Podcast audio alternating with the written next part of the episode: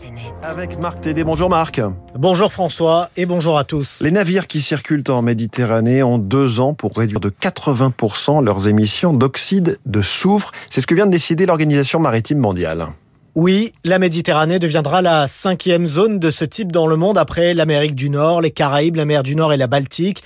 Si la Méditerranée ne représente qu'un pour cent de la surface mondiale des océans, elle concentre 20% du trafic maritime mondial.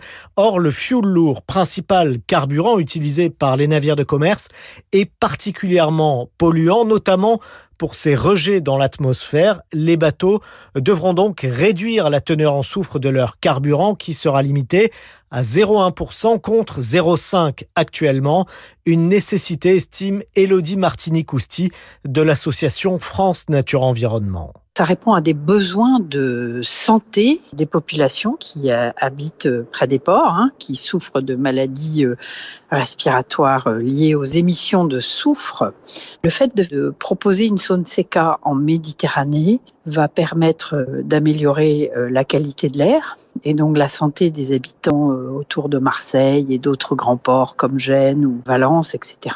Selon les pouvoirs publics, ce sont 1000 décès prématurés et 2000 cas d'asthme qui pourraient être ainsi évités chaque année sur l'ensemble du bassin méditerranéen. Un bénéfice sanitaire important, explique Guillaume Saint-Denis, le président du Plan Bleu, le programme des Nations Unies pour la protection de l'environnement en Méditerranée. La mesure, précise-t-il, sera facile à mettre en œuvre. Selon le contenu du carburant, vous avez besoin de changer de motorisation ou pas. Donc le fait qu'il n'y ait pas besoin de changer de motorisation pour le soufre rend cette réforme pas trop difficile à faire pour les marines. Si techniquement la datation est aisée, elle a un coût. Le carburant est 40% plus cher. Les compagnies et les armateurs doivent donc s'adapter. Corsica Linea, par exemple, la compagnie assure des liaisons au départ de Marseille vers la Corse, la Sardaigne, l'Algérie et la Tunisie. Deux tiers de ces navires sont déjà conformes. L'un d'eux, qui a d'ailleurs été inauguré la semaine dernière parce qu'il fonctionne au gaz naturel liquéfié, cinq autres ont été adaptés, explique Pierre Mingui, le directeur commercial et marketing.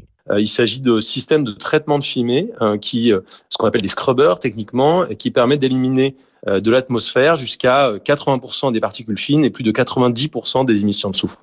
Sur les trois derniers bateaux restants, on est en train d'analyser en fait les différentes possibilités qui s'offrent à nous et finalement tout ça va s'opérer assez vite. Mais certains défenseurs de l'environnement contestent ce dispositif des scrubbers.